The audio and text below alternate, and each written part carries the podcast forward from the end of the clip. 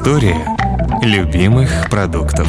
Привет, это подкаст «История любимых продуктов». Меня зовут Вика Боярская, я журналистка, повар и создательница проекта «Домоводство 2.0» о современном быте. А я Роман Лашманов, гастрожурналист и автор блога о идее путешествиях «Вечерний Лашманов». В каждом эпизоде нашего подкаста мы рассказываем про продукт, который любим с детства или полюбили совсем недавно. Как люди его придумали, как готовят или выращивают, почему некоторые любят, а другие не любят. Будем разбираться. Этот подкаст мы делаем вместе с онлайн-магазином «Самокат» и студией «Норм». А сегодня мы поговорим про паштет. Расскажи, Роман, любишь ли ты паштет? Про паштеты я бы даже сказал, потому что их великое множество существует. Я, конечно, люблю паштеты, да. Наверное, кто-то не любит, конечно. Мне кажется, тут формула 100% работающая. Если не любите паштет, значит, не умеете его готовить или вам просто ни разу в жизни не попался приготовленный именно по вашему вкусу паштет. Потому что я сталкивалась с таким разнообразием паштетов всяких домашних, ресторанных, фабричных, и все они приготовлены вот максимально по-разному. Дело даже не в рецептах, а вот в самой консистенции паштета. Вот у меня в детстве, я помню, только один был паштет, этот паштет был шпротный. В банках он до сих пор продается. На меня это как-то не повлияло никак. Я до сих пор ем иногда шпротный паштет. Ты видела шпротный паштет? Я бы на этапе запаха уже закрыла эту банку, сказала бы, э, спасибо, до свидания, да, да. пробовать не буду. Mm-hmm. Поэтому я уверена, что тут мы не можем делать теории, исходя только из наших представлений. Это жутко индивидуальная штука. Правда, вот я, например, пробовала в гостях пару раз рубленые паштеты. Один раз меня кормили потрясающе вкусным рубленым паштетом из кролика, и я бы сказала, что кое-кто бы его назвал тартаром. Там разница была только в том, что все было хорошо приготовлено. Это была такая рассыпающаяся котлетка невероятной нежности. Можно было ее на что хочешь при этом намазать, потому что там такой сливочный был какой-то крем, соус. Но это дело, понятно, все во Франции, в городе Бордо происходило, так что там, в общем-то, умели качественно паштет приготовить. Но это я не к тому рассказываю, что мне страшно в жизни повезло, а к тому, что, правда, вот мне кажется, сегодняшняя наша тема тема, она предполагает такое количество ситуаций и вариаций, что просто прям можно рассыпаться в идеях. Жители Российской Федерации, они начинают свою жизнь, можно сказать, с паштетов, потому что кроме грудного молока или молочных смесей и фруктовых пюре, популярны же баночки, это же практически паштет, там, из индейки, из, там, из чего угодно. Сейчас ты сказал, и я реально поняла, что это вкус детства, потому что у меня есть младшая сестра, и очень-очень много этих детских мясных банок с молочной кухни, вот тех вот, которых сейчас уже нету.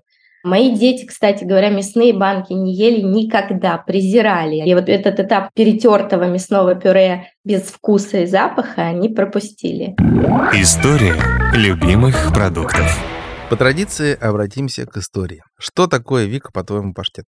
Определи в одном предложении. Закуска однородной консистенции, чаще всего все-таки из мяса или каких-то родственных протеиновых продуктов с добавлением большого количества сливочного масла. Угу. Однородной консистенции, в смысле? Перетертая или мелко рубленная, так скажу. Окей. Так вот, паштет изначально – это пирог. В середине 19 века в России это был пирог. Даже в 20 веке, там, какой-нибудь словаре Ушакова, это вот и пирог, из слоеного теста, и вот то, что мы сейчас называем паштетом. Ну, такое пирообразное, кремообразное что-то из мяса. И вот у этого значения, у слова паштет, как пирог, долгая история. Ну, самый известный такого рода паштет — это патенкрут. Патенкрут – это французский мясной пирог с обильной начинкой, в тонком, но плотном тесте. Начинкой может быть кролик, птица или говядина со свининой с добавлением паштета и фисташек. Уже готовый пирог обычно заливают слоем желе, чтобы заполнить образовавшуюся пустоту.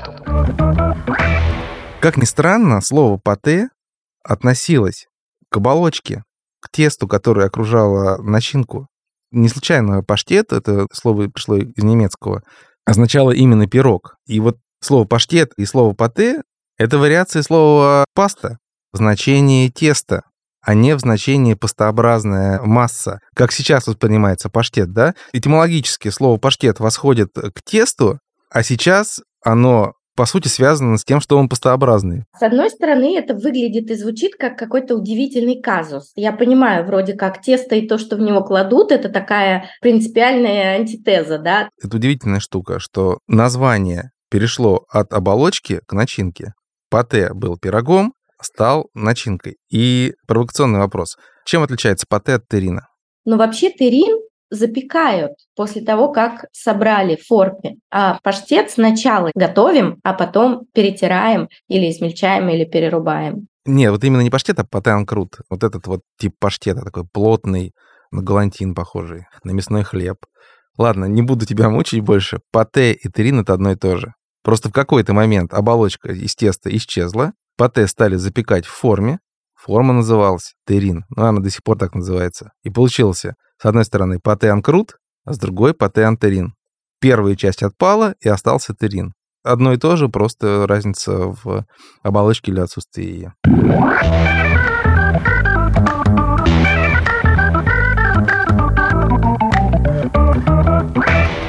Как бы ты определила разницу между паштетом и риетом? Тут я прям сразу сдаюсь, ухожу с контрольной. Для меня интуитивно кажется, что в риете во-первых, более крупные кусочки, в основном везде, где я ела, а во-вторых, как раз-таки сильно менее однородная масса, он часто какими-то такими слоями выглядит.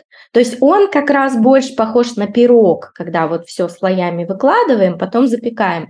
Все-таки паштет или пате, если уж вы хотите меня заставить здесь говорить слова малопонятные, Просто, мне кажется, в смысловой капсуле русского языка нет четких определений у этих слов, поэтому не хочу я их применять и в них путаться. Но паштет отличается от риета тем, что паштет однородный, а риет с какими-то вкраплениями чего-то инородного. Более текстурный и фактурный, так скажем. Да, ты говоришь, не хочешь путаться в значениях слов. Дело в том, что пришла пора, в том числе и нам с тобой, дать дорогу этим словам в русский язык, дать более четкие определения, чтобы люди их свободно использовали. Ну да, у паштета более гладкая структура, особенно если это паштет из пакаджета, гениального устройства, которое превращает все, ну просто какую-то волшебную кремообразную массу, любой продукт, паштет мороженый, можно так сказать. А ред это вот с кусочками продукта, такими фактурными, рыбы, мясо. Но изначально пате, паштеты и риеты изначально разные технологии. Пате запекается, паштет перемалывается просто из готовых продуктов, да. А риет — это метод приготовления, напоминающий конфи. Это долгое, медленное томление при низкой температуре в собственном жире продукта. Риет — это тушенка. Угу. До сих пор можно же использовать тушенку как риет, да, на хлеб положить, и все будет вкусно. Ну, если я в меню назову что-нибудь из лосося тушенкой, надо мной братья-рестораторы будут очень громко смеяться. Правда, не понимаю, почему не назвать что-то словом, которое уже есть и которое понятно абсолютному большинству людей. Ты здесь немножко не права. Дело в том, что риет в нынешнем понимании это не тушенка. Изначально риет, да, это метод приготовления, когда мясо там медленно-медленно томится и вот отспадается на волокна. А сейчас риетом называют просто паштет более фактурный, чем обычный. Вот и все. История любимых продуктов. А ливерная колбаса, вот она паштет? Паштет – это близкий родственник колбасы, по сути дела. Основа-то одна и та же практически, да, но методы приготовления немножко разные. Угу. Докторская колбаса или те же сосиски в изначальной своей текстуре это же паштет, он просто потом застывает, потому что его варят. Получается вареный практически паштет мясной. А ливерная колбаса — это такой удивительный случай. Вы знаешь, как вот есть в русской кухне блюдо, которое одинаково можно назвать и щами, и борщом. Знаешь же его наверняка. Это зеленые щи, которые зеленый борщ. Борщ или щи из щавеля. Угу. Также вот и ливерная колбаса. Это, с одной стороны, колбаса, а с другой это паштет два вот этих вот направления, они как бы сошлись в одной точке, потому что ты можешь есть ее и как колбасу, а можешь ее намазывать на хлеб как паштет. Ну вот интересно, смотри, ты тут отделяешь, да, что значит, если едим ее кусками, то колбаса, а если намазываем на что-то, то сразу паштет. А я, например, как раз-таки очень люблю есть паштет, ни на что его не намазывая, прям вот ложкой. Ну, кто же не любит? Холестериновый шок. Просто он и по форме тоже колбаса, и по своему бытованию, и, может быть, и тем, и тем. А еще ливерная колбаса, есть еще, знаешь, тоже можно назвать паштетами. Вот знаешь, в Швеции икру трески пакуют в тюбики, да, и получается такой спред. Угу. Тоже, по сути, паштет.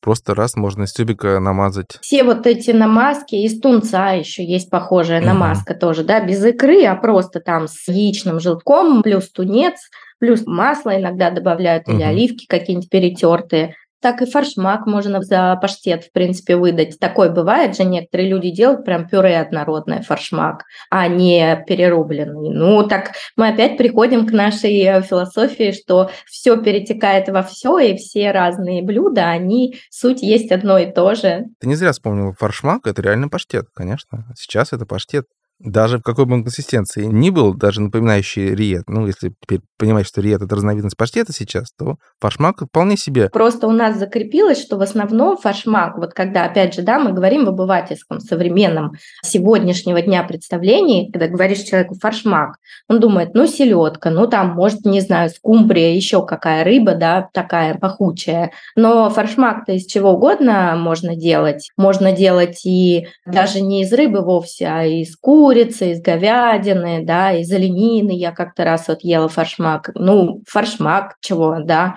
Технология приготовления соответствует. Так что я предполагаю, что просто из другой культуры, просто другое название того же самого. Ты совершенно правильно сказала, что не из селедки делали фаршмак. Вообще изначально это горячая закуска снимали, как готовят такую вот горячую закуску фаршмак из говядины с добавлением, правда, селедки со сметаной, сливками и даже с картофелем, что, наверное, немножко было анахронизмом, но, тем не менее, это было очень вкусно. Горячее, запекается, да, это было прям, ну, и селедка, такой серф торф модный, говядина и сельдь в одном блюде. А потом, да, фаршмак, почему он с селедочным сейчас воспринимается? Потому что когда он перешел в еврейскую кухню, селедка дешевая рыба, как раз пища бедных местечек, так вот и повелось. Ты, кстати, фаршмак любишь? Да, люблю. А как ты готовишь? Ну, я классический готовлю. Что такое классический? Самый классический – это как моя бабушка готовила. Это тебе любой человек подтвердит. Ты как фаршмак готовишь, правильно или неправильно? Вот любой тебе человек ответит, ну, я, конечно, правильно готовлю. А правильно это как? Ну, это как моя бабушка готовила. Ну, и как ты правильно готовишь фаршмак, расскажи. Селедку беру, яйцо вареное, лук беру. Можно белый лук взять, можно зеленый сибулет взять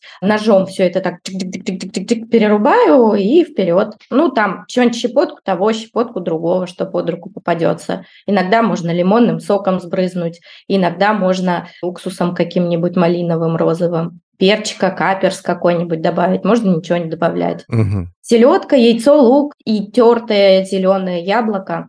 Четыре ингредиента, без которых никак, а остальное все там опционально. Я вот люблю фаршмак и делаю тоже его иногда по рецепту Лары Кацовой. Хорошая женщина. Никакого яблока. Попробуй сделать так, и вот ты поймешь, что яблоко там не нужно. Никакого вареного яйца. Зато, если есть хала, можно хала, но Лара использует свердловскую булочку. Сладкую, знаешь, вот с этой с посыпкой. Гениальная штука. Селедка, слабосоленая, естественно. Свердловская булочка. Сливочное масло, лук и лимонный сок. Получается по вкусу, как будто бы тартар из селедки мелко-мелко-мелко рубленый, да, такой. И вот сочетание соленого и сладкого, да, кислота там, да, от лимона. И все это выходит на какой-то вот немножко другой уровень. Вот, я прям вот обожаю вот этот фаршмак, он же, можно сказать, селедочный паштет. Мне кажется, что нам пора вернуться в приземленные бытовые реалии и поговорить про паштеты самые обычные, но от этого не менее вкусные, да. про то, как их готовят на производстве. Кстати, ты покупаешь магазинные паштеты? Я не теряю надежды.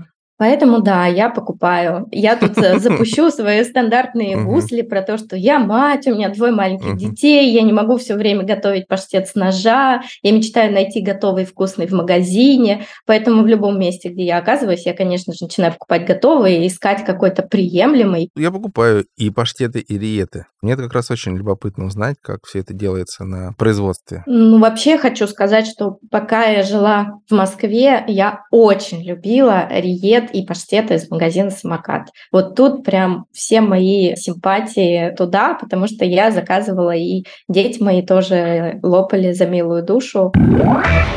О том, как делают паштеты на заводах, нам расскажет Валерий Логинов, руководитель проекта компании «Объединенные кооператоры». Для торговой марки онлайн-магазина «Самокат» они производят паштет из натурального сырья, без ароматизаторов, красителей и усилителей вкуса. Валерий, расскажите, пожалуйста, как вы отбираете сырье для паштетов? Мы работаем только с отечественными производителями. Это ну, наше такое кредо, что называется. Да? Если взять мясную группу, да, то мы берем курицу, индейку, утку, печень, естественно, куриную, индюшачью. Мы пользуемся там двумя-тремя проверенными производителями. Они не самые крупные, но зато они ответственно относятся к своему делу и не допускают никаких ошибок в поставках сырья. Как сырье становится паштетом? Но смотрите, прежде всего предыстория нашего продукта. Как и многие продукты, все родилось на кухне. Да? То есть там в свое время, это было 6-7 лет назад, я занимаюсь там всякими кухонными делами, вдруг решил попробовать произвести вот такой продукт. Он понравился мне, он понравился моим близким, друзьям, соседям. Да так как я всю жизнь занимаюсь производством практически с 14 лет, да, то для меня организовать любой процесс производственный, ну, небольшая проблема. Была сколочена такая рабочая группа, ну, как обычно, как в американских фильмах. Один умеет этот, один умеет это, один умеет хорошо делать это. Мы стали делать небольшими партиями эти продукты и поставлять их ну, практически между собой. Там, продавали своим друзьям, родственникам. И после этого, когда уже поняли, что продукт отработан, то мы его запустили в производство. А производство, ну, как делается паштет? Если мы говорим про мясной паштет. Мясная составляющая, идет бланширование, отдельно идет бланширование овощей, это лук-морковка. После этого все смешивается, добавляются специи, добавляются какие-то ингредиенты, зависит от того, Например, у нас есть паштет с прованскими травами, у нас есть паштет с грецким орехом, у нас есть паштет с клюквой. Добавляются, естественно, все эти натуральные продукты. Все потом кутурируется или по-кухонному блендер используется для этого. Вот. И потом разливается в горячем виде паштет по банкам, и идет самый такой важный процесс – это стерилизация. То есть в течение там, полутора часов при температуре 115 градусов идет стерилизация для того, чтобы продукт имел срок годности 12 месяцев. Конечно, очень много ручного труда, безусловно, потому что так построена технология производства. Потому что все продукты натуральные. Сейчас вы делаете паштет по своему домашнему рецепту или все же были доработки технологов? Изначально, конечно, все родилось на кухне, повторяюсь, да, и как в пицце, что было в холодильнике, то и пошло. Ну и здесь были какие-то вещи, ну давай попробуем с этим, ну давай попробуем с этим. Получилось, получилось, вкусно, вкусно. Конечно, процесс доработки любого рецепта – это процесс долгий. То есть это не так вот там раз, все, записали в бумажке, ну давай. Потом все равно в любом случае и качество сырья, сегодня мясо пришло такое, там завтра такое, да, то есть это уже как бы, работа самого технолога, руководителей цехов, смотреть. Вы делаете только паштеты из мяса? Делаем и другую продукцию, да, уже на основе нашего опыта. Например, мы запустили партию паштетов для людей, которые не едят мясо. У нас есть паштеты из чечевицы, есть паштеты из фасоли. Вот некоторые, которые не знают, что там мяса нет, да, они едят, ух, классный, там, еще сделали из курицы там, или еще что-то. Есть же у нас, знаете, как это искусственное мясо, да, вот, но у нас вот мы паштеты его делаем как мясной, но на самом деле там нет даже и запаха мяса, что называется. А можете еще поподробнее рассказать, как делается ваш паштет в промышленных масштабах на заводе? Наше производство – это вот возьмем кухню и умножим там в 10, в 20, в 30 раз. То есть, например, у нас тоже есть сковороды, но эти сковороды там 400 литров туда вмещается. То есть, если ты здесь бланшируешь лук там 1 килограмм на сковороде, да, то туда мы сразу закладываем там 150 килограмм. То есть это огромная сковорода, там метр двадцать на 70, с глубиной там 30 сантиметров, вот, где весь этот процесс делается. Да, он процесс ручной. Но, естественно, человек, который там стоит, он сразу там 150 килограмм лука он бланширует. То же самое с мясом. Что касается блендера, ну, вместо блендера есть такая штука, называется кутер. Кутер – это такая чаша, куда заливается там от 100 до 120 килограмм всевозможных ингредиентов, и при 3000 оборотах идет кутарование, то есть размельчение до гомонизированной фракции для того, чтобы из этого получился паштет.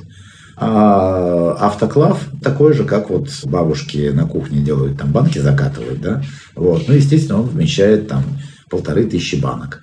Процессы все ручные, к сожалению, да, мы хотели бы их там автоматизировать, но не все поддается автоматизации. Да, есть дозаторы автоматические. Банка идет по конвейеру, наполняется, потом закручивается. Вот, в принципе, так. История любимых продуктов. Я еще, знаешь, хотел сказать, в чем вот суть паштета как блюда? От риета до терина, пастообразного паштета. Во-первых, все измельчено. Это просто проще есть. Меньше работы, грубо говоря, зубам. Во-вторых, то, что следует из этого измельчения, ты можешь вот в эту массу добавить все, что ты хочешь. Лучший способ продать кому-нибудь овощи – это вмешать их Да. в паштет. От этого паштет становится только лучше. Ты можешь там и сливочное масло, да, и морковь, и лук, и алкоголь, в конце концов, добавить вкусные, душистые, да? Не спойлери, не спойлери. Я хочу для своего рецепта это оставить. Ну и вот, если говорить уже о, паштете в современном его нашем представлении, эту штуку можно намазывать, то есть легко превращать ее в бутерброд. Перед тем, как мы начинали, я почему-то верила, что этот разговор будет в основном про всякую требуху и потроха, потому что для меня это как раз паштет, он из всего того, что осталось и что очень мы уважаем и считаем вкусным, это лучший способ приготовить какие угодно потроха.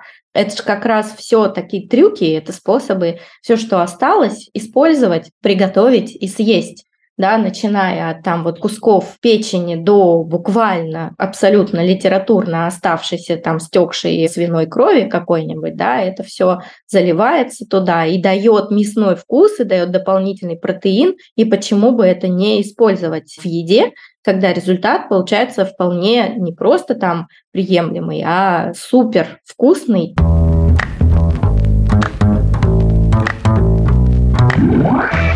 А теперь твой выход, коронный, рассказывай.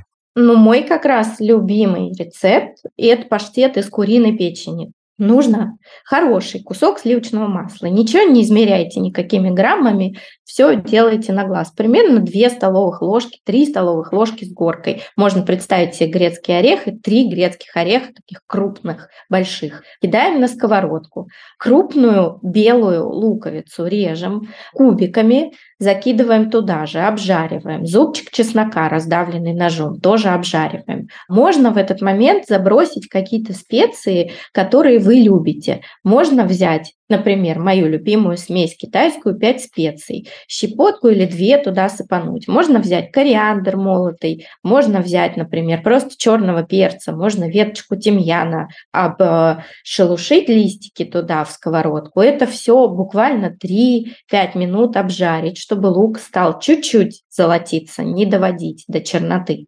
А дальше начинаются варианты. Вот у меня есть два любимых варианта, что я дальше делаю. Либо я беру туда, опять же, яблоко, но не обязательно зеленое, можно любое яблоко взять, сладкое яблоко тоже подойдет, без кожицы, без семечек, просто уже яблочную мякоть, кубиками также нарезанную от одного яблока, туда же в сковородку. И тогда еще ложку сахара сверху, чтобы карамелизовать это все немножко.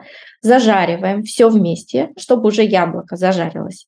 И после этого закидываем туда с полкило примерно куриной печени, очищенной от перепоночек. Там внутри в куриной печени есть одна маленькая венка. Вот эту одну венку ее нужно вытащить. Значит, зажариваем ее недолго. Это все прям быстро готовится, полчаса занимает в общей сумме. Зажариваем тоже минуты три буквально. Делаем максимальный огонь и в этот момент льем рюмку кальвадоса в сковородку.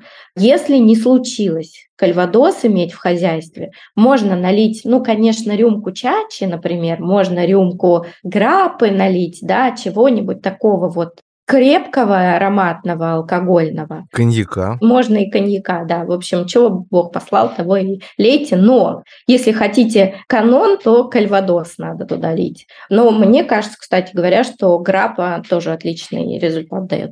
Заливаем туда рюмку 30 миллилитров на сильном огне алкоголь выпаривается за 2 минуты полностью, так что детям, э, не пьющим, э, болеющим людям это можно, алкоголь там никакого не остается. Все это вместе прям быстро-быстро-быстро перемешиваем, чтобы алкоголь окончательно выпарился. И дальше нужно посолить по вкусу, лучше посолить прямо на сковородке и попробовать вот этот бульончик, который растекается, да, сам соус. Если соус вам достаточно соленый, то и готовый паштет будет тоже достаточно достаточно соленый. Ну а потом, чтобы это было удобно сделать, я как человек современный, просто это в блендер все кидаю. Но если блендера нет, то можно либо в ступку положить и долго перетирать, да, либо ножом порубить и тоже потом перетереть до той консистенции, которая вам приятна. Я прям на режиме пульс два раза нажимаю чик-чик, чтобы чуть-чуть перерубить, не полностью в однородное пюре, а чтобы остались вот эти отдельные кусочки. Но кому-то нравится полностью однородное. И дальше фокус. Когда вы это вот все измельчаете в блендере, вы можете столько, сколько у вас есть по массе, просто по виду, не переходя за этот объем, продолжать добавлять сливочного масла. То есть можно прям 50 на 50 со сливочным маслом смешивать, а можно не добавлять вообще. Я обычно добавляю примерно еще граммов 100 сливочного масла в теплую эту массу, пока она вот там на пульсе два раза перерубается, с маслом она как раз смешивается, и все. Дальше перекладываю в стеклянную форму, оставляю чуть-чуть остыть и убираю в холодильник. И потом уже есть это нужно из холодильника, то есть оно должно остыть. Но бывает и такое, что прямо перед гостями я готовлю, и тогда все прям тепленькую массу едят, но она просто жидковатая, пока она тепленькая, поэтому ее приходится так ложкой ловить практически. Но это один вариант развития событий, когда мы яблоко добавили. А если мы яблоко не добавили, то можно тогда и другой алкоголь использовать, в красную сторону пойти, в общем, красное вино или портвейн взять, или хереса взять крепленного тоже рюмку, да, и с яблоком тогда не заморачиваться, а просто вот любого алкоголя к печенкам и луку плеснуть, обжарить также точно это все и дальше измельчать или перерубать. Я обычно такого паштета готовлю прям ведро, то есть даже не полкило печени беру, а вот килограмм перед какими-нибудь праздниками большими, например, когда вот новогодние или там рождественские каникулы начинаются, я знаю, что две недели будут все сидеть дома, поэтому я делаю ведро или там перед тем, как гостей звать, половину ведра съедается, половина остается на следующий день на завтрак. Это очень удобно. И хранится неделю в холодильнике. Главное просто вовремя убирать туда. Так что можете не бояться готовить сразу много. И еще последний трюк добавлю. Отдельно к этой штуке возьмите замороженную вишню без косточек, чашку вишни, в сотейничке ее прям замороженную туда мы кидаем, столовую ложку сахара к ней добавляем, палочку корицы, половину лимона выжимаем сок и доводим до кипения. После этого снимаем. И вот этот вишневый соус подавайте отдельно к паштету. Вместе будет очень вкусно. Очень-очень-очень.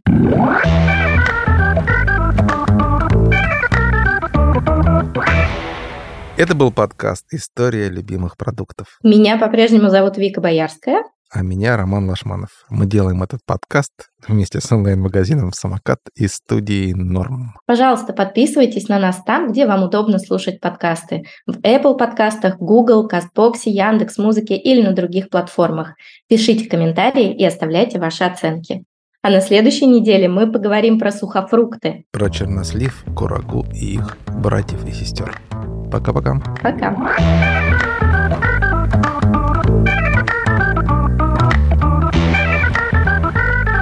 История любимых продуктов.